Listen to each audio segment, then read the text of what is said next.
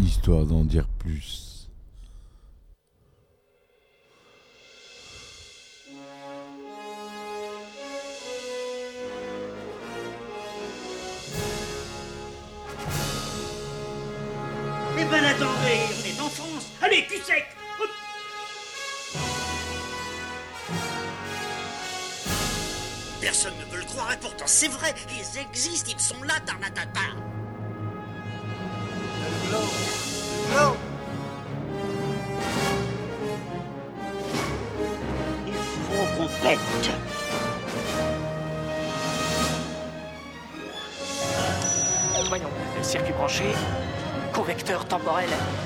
Temporisé. Bonjour, bienvenue sur Histoire d'en dire plus. Aujourd'hui, on continue sur euh, Chérie, j'ai rétréci les gosses.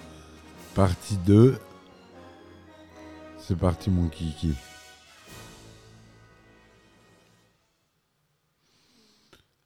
Alors, dans la partie 1, on avait parlé euh, des des différents euh, décors, notamment euh, qu'il fallait euh, mettre des poils un à un sur les bancs d'herbe, qui faisaient 4,50 m de haut. Donc c'est pas rien.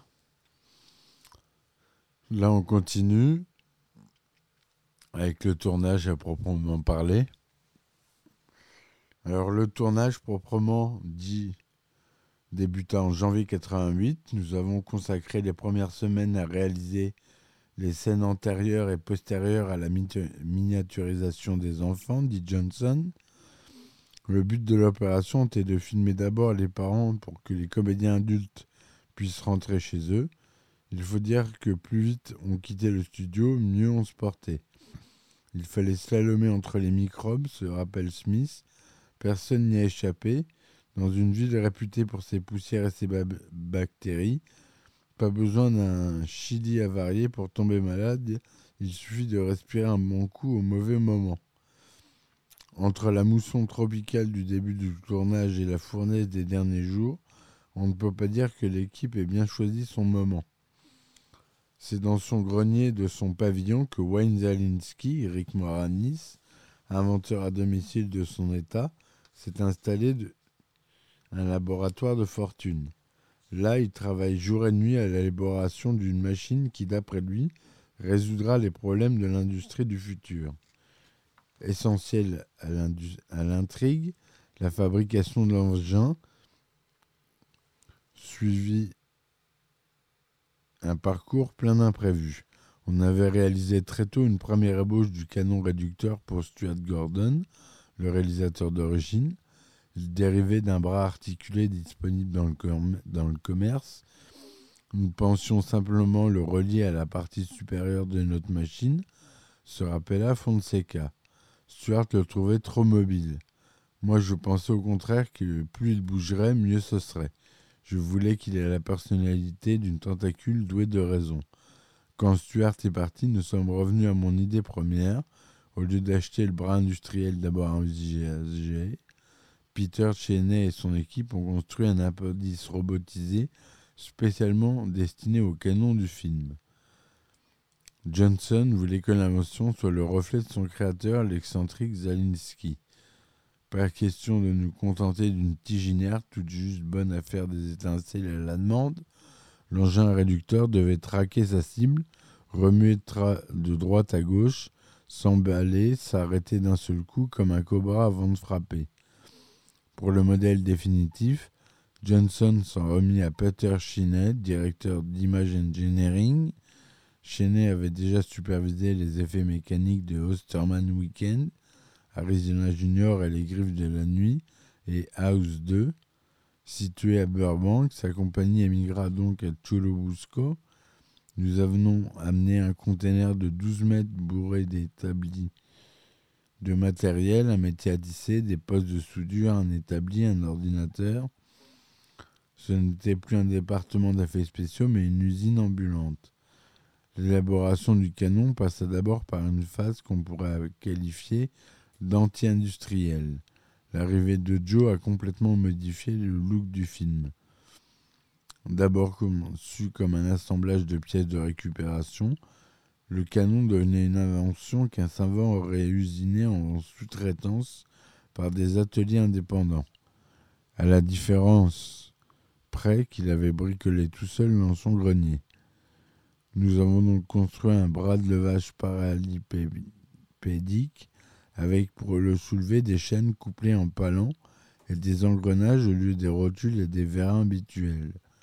Dans la réalité, on n'agirait certainement pas de cette façon pour manœuvrer une machine de cette taille, mais nous voulions lui donner une allure de puzzle mécanisé avec une architecture visible de pièces mobiles toutes fonctionnelles, un peu comme un squelette. Un jour que nous soudions des poutrelles d'aluminium, nous avons remarqué que notre poste de soudure dégageait une belle lumière bleue où dansaient des étincelles d'une blancheur incroyable. C'était si inattendu que nous avons aussitôt décidé d'inclure cet éclairage dans le film et d'en faire la bouche de notre canon réducteur. Pour cela, nous avons redressé la tête de l'arc à souder, modifié sa canule et repeint le tout en blanc. Ensuite, j'ai initié Rick Moranis au rudiment de la soudure à l'arc pour qu'il puisse faire jaillir les étincelles sur commande. En plus de ses articulations, le canon réducteur possédait ses propres yeux. Chenet avait installé une caméra vidéo à l'extrémité du bras afin d'obtenir des plans subjectifs du viseur à la recherche de sa cible. Une sorte de périscope fixé sur la gueule de l'engin servait de collimateur. Un système de miroir interne déviait un véritable rayon laser pour le faire sortir par la bouche du canon. Comme la puissance de notre laser ne dépassait pas 10 milliwatts, ce qui est très peu, le brouillard créé par l'azote liquide accentuait la visibilité du rayon rouge. Le laser réel n'était en fait qu'un repère, puisque on accentuait l'effet grâce à un rayon animé par Peter Current, de Visual Concept Engineering, le vrai laser n'apparaît que dans un seul plan, révèle Current. La vapeur qui se dégageait progressivement du canon finissait par l'avaler. Au bout de quelques minutes, l'air devenait si opaque qu'on ne voyait plus rien. Voilà pourquoi nous avons recouru à l'animation.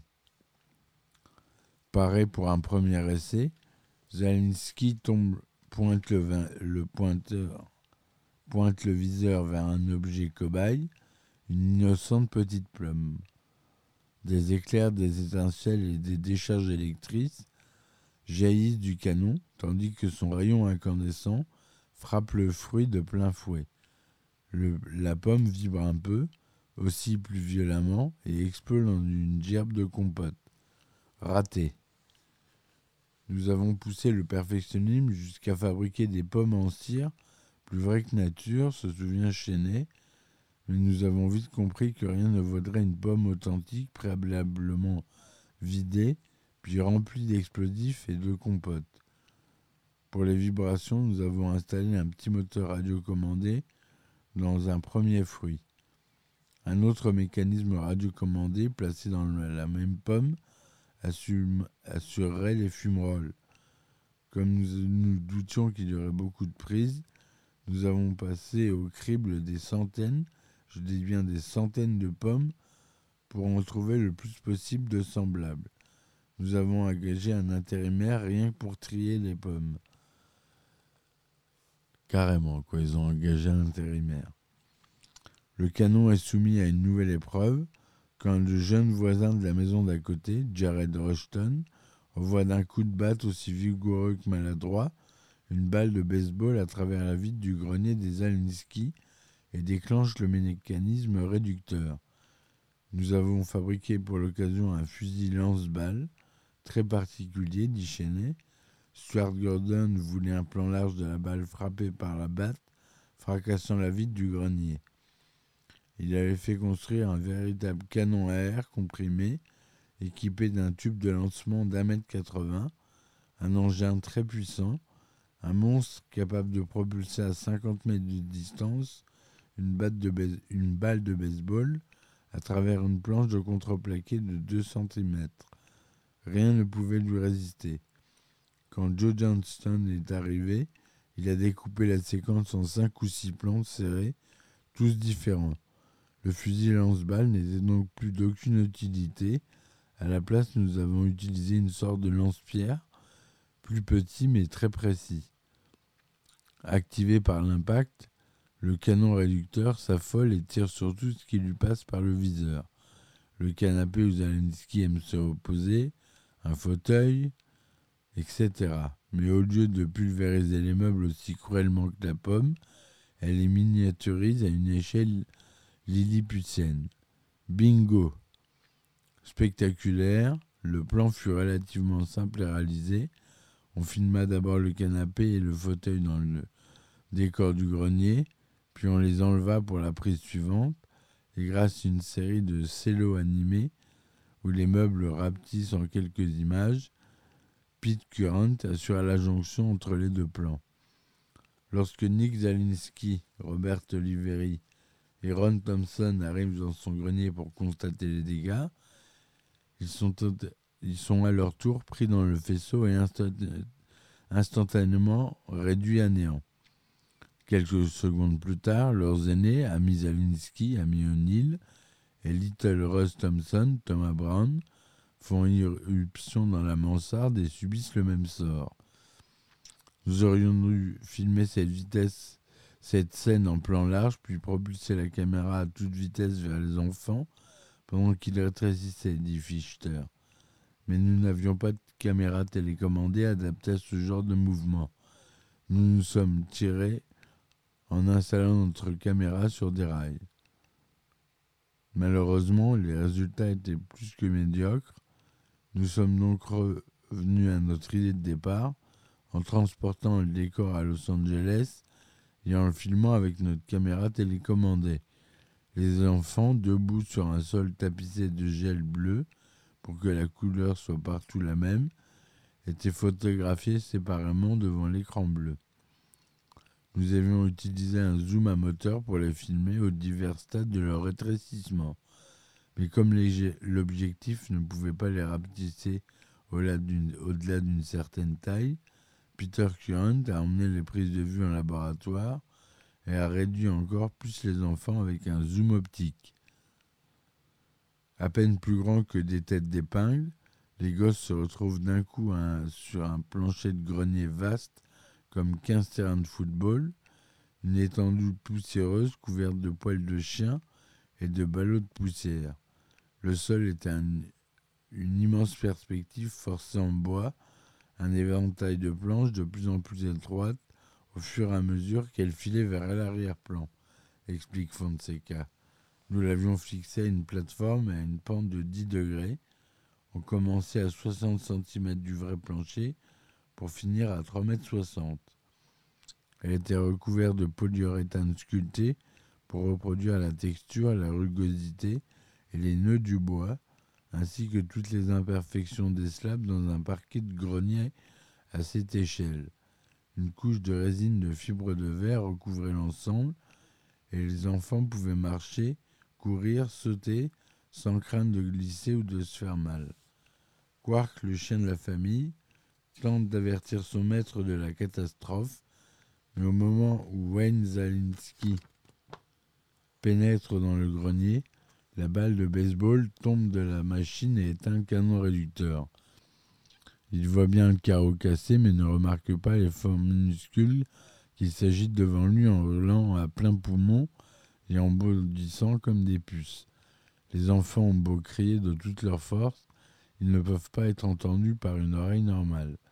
Les jambes et les pieds de Wayne Zaleski, géants, étaient en fait ceux du deuxième assistant réalisateur, dit Fonseca. Nous les avons filmés grandeur nature, puis incrustés optiquement au plan des enfants grâce à l'écran bleu. Persuadé que son invention n'était qu'un morceau de ferraille à la noix, déprimé par l'attitude condescendante de ses pères, Zalinski passe sa colère en réduisant son canon réducteur en miettes. Les fragments métalliques tombent sur les enfants comme des météores. Mais la peur tourne à la franche panique quand le savant, tout penaud, prend un balai et se met à nettoyer le plancher. Terrorisés, les gamins prennent leurs jambes à leur cou, tandis que le va-et-vient du gigantesque balai semble les traquer d'un bout à l'autre du grenier. Toujours invisibles aux yeux de Zalinski, ils sont projetés dans une pelle ménagère et précipités avec les ordures dans un sac poubelle. Mélange de plans où un balai grandeur nature chasse les quatre enfants filmés devant un écran bleu, et de séquences live où les gosses tentent d'échapper à un balai géant fabriqué pour la circonstance, cette séquence exigeait la construction d'un mécanisme de plus de 500 kg. Cet accessoire, démesuré dans la réalité, hérissé de fibres en étanne de 30 cm de diamètre, sculpté par Daniel Miller, ne représentait que 10 cm d'un balai de taille normale. Chaque fibre était fixée à un treillis métallique et le tout était soutenu par une structure métallique accrochée à des chevrons qui surplombaient le décor. Pour reproduire le mouvement d'un balai, quatre câbles chevillés à la structure porteuse étaient actionnés par huit machinistes. Ça fonctionnait comme une arbalète, expliquait Chenet. Le balai devait arpenter toute la surface du plateau selon un trajet elliptique destiné à le maintenir en contact avec le sol le plus longtemps possible. Un système de cordes croisées et d'élévateurs assurait la manœuvre. C'était un appareillage vraiment maousse. Imaginez un autobus impérial bondé en train de se balader au-dessus d'un décor de cinéma. Un contrepoids autonome fixait une poulie bloquait le balai en fin de course et l'empêchait de repartir dans l'autre sens. Après quelques essais, nous maîtrisions suffisamment la situation pour nous passer du contrepoids et laisser l'appareil rebrousser chemin. Outre la construction du balai, Chenet devait assurer la sécurité des enfants suspendus aux immenses fibres. Il fabriqua donc un harnais capable de maintenir les jeunes acteurs pendant une durée prolongée sans les incommoder. Tout en, courant pour échapper au balai, ils étaient harnachés à des câbles métalliques reliés au plafond, fins comme des, cordes de piano, qui les retenaient en cas de chute. Et en tout état de cause, ils ne tombaient jamais de plus de 15 cm. Les gosses adoraient les harnais, déchaînés. C'était comme des mini-costumes dissimulés sous leurs vêtements. Ils ressemblaient à l'équipement de sécurité en nylon et velcro des alpinistes. Les velcro les maintenaient aux chevilles, aux mollets, aux genoux et aux cuisses, tandis qu'un treillis supportait leur poids. Plutôt que de les retenir uniquement par les cuisses comme c'est souvent le cas, les filins de suspension leur couraient le long des jambes jusqu'au talon. Un pivot métallique, situé au niveau de la taille, plaçait le centre de gravité 3 cm au-dessus des hanches.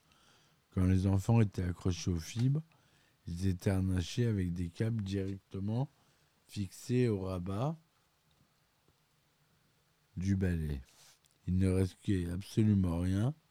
Même un adulte de 150 kg n'aurait pas couru le moindre risque. Chenet et son équipe durent également recréer les violents courants d'air provoqués par le déplacement du monstrueux balai. Les ventilateurs électriques traditionnels sont trop faits pour donner un effet de cette ampleur. Nous nous sommes tournés alors vers des moteurs à essence. Les studios de Chulobusco possédaient deux grandes turbines de DC-3 pour simuler des ouragans, mais elles n'avaient pas fonctionné depuis au moins deux ans. En plus, elles étaient très lourdes, dégageaient une fumée irrespirable et faisaient un boucan du tonnerre de Dieu impossible de les utiliser. Nous avons donc décidé de fabriquer nos propres modèles sur ceux de, du LM avec un rapport poids-puissance très avantageux. Ensuite, nous nous sommes procurés des conduits extrêmement résistants pour absorber la chaleur des gaz d'échappement et la diriger vers l'extérieur afin de préserver l'atmosphère du studio. Il suffisait de deux ou trois machinaux pour transporter le matériel autour du décor selon l'angle de prise de vue. Outre le plancher du grenier, l'épisode du balai impliquait un certain nombre d'accessoires géants supplémentaires. Pour la scène où les enfants sont précipités dans le sac poubelle, nous avons construit une énorme portion de pelle à poussière inclinée à 45 degrés, raconte Fonseca. C'était une planche en bois rainurée comme, comme une vraie pelle. Et pour être sûr de ne pas nous tromper, nous avons dévalisé toutes les quincailleries de. À la fin de la journée, nous avions une trentaine de pelles différentes. Après un examen scrupuleux, nous avons choisi une dont la couleur et les proportions nous satisfaisaient, et nous l'avons reproduite à l'échelle voulue, puis enduite de plusieurs couches de lac et de vinyle pour la rendre aussi brillante que lisse. Pendant les prises, les enfants se laissaient aller comme sur un toboggan et atterrissaient sur des matelas où, les attendait le coordinateur des cascades. Entre chaque plan, on nettoyait la pelle, puis on, on la cirait une nouvelle fois où rien n'entrave la glissade des acteurs. Pour la scène où les enfants tombent en chute libre dans les profondeurs du sac poubelle, il fallut construire une autre portion de la pelle. Nous avons juste fabriqué un rebord de pelle biseauté pour que les cascadeurs qui doublaient les gosses puissent tomber d'une hauteur de 12 mètres dans un sac en mesurant 18. Comme ils sont accompagnés d'une avalanche de poussière et de débris, une armée de techniciens postés en haut de l'échafaudage lançait toutes sortes d'objets démesurés, des vis, composants électroniques, etc. Ils ne pesaient pas bien lourd malgré leur taille, mais les plus gros auraient pu quand même blesser les enfants. Pour éviter tout accident lors de gros plans des jeunes acteurs, ils étaient reliés à des câbles qui les ralentissaient. Le sac poubelle nous a posé quelques problèmes de conception, nous ne savions pas comment lui donner une épaisseur et une brillance suffisantes. Finalement, nous avons projeté une fine couche de polyuréthane sur une feuille de plastique noir. Une entaille effectuée avec un morceau de verre, le sac poubelle s'en trouve et un nouveau monde attend les enfants, le propre jardin de Zalnitsky. Un resplendissant paysage les sépare de la maison. Une forêt dans les arbres sont des herbes hautes de 12 mètres, une des rares peintures sur verre du film réalisée par Sid Dutton d'Illusion Art représente d'ailleurs une vision panoramique du jardin et aiguillonnée par l'espoir de retrouver leurs parents. Les minuscules enfants plongent tête baissée dans l'aventure en se laissant glisser jusqu'au sol le long d'une brindille.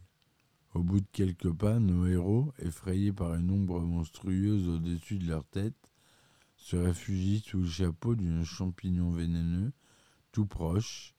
Le monstre n'est en réalité qu'un gentil papillon, dont l'envergure selon les calculs de Nick correspond à 12 de leur mètre.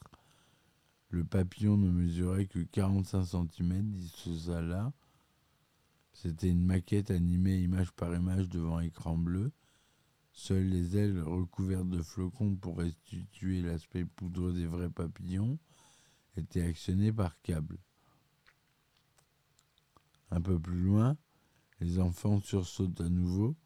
Cette fois, c'est un tyrannosaure prêt à bondir qui les menace, mais ils réalisent que l'animal préhistorique n'est en fait qu'un jouet, un des jouets préférés de Nick, abandonné dans les feuillages. Agrémenté de détails en pâte à modeler par Phil Tippett, le tyrannosaure était un modèle réduit, comme on en trouve des dizaines dans le commerce. On le photographia simplement dans un décor miniature avant de l'insérer comme un plan isolé. Traverser un jardinet comme la forêt amazonienne est une aventure qu'on ne vit pas tous les jours. Voilà, c'est fini pour cet épisode. Euh, sur Chérie, j'ai rétréci les gosses. Je continuerai euh, la prochaine fois. J'espère que cela vous aura plu. On rentre vraiment dans les détails des effets spéciaux et de la production du film. Les épisodes supplémentaires seront disponibles euh, sur abonnement. Si vous voulez soutenir euh, le podcast, n'hésitez pas. Euh, J'ai mis les liens euh, en description. Je vous remercie d'avance, les amis. J'espère que ça vous aura plu. Je vous dis à très vite pour de nouvelles euh, chroniques. Et à ciao ciao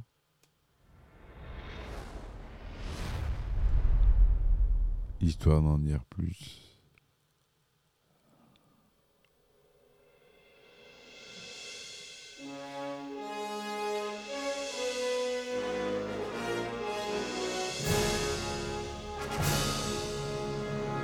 Ben attendez, on est en France. Allez, cul sec.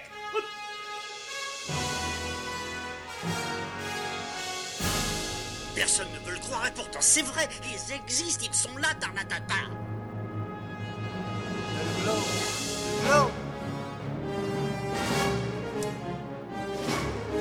Il faut qu'on pète.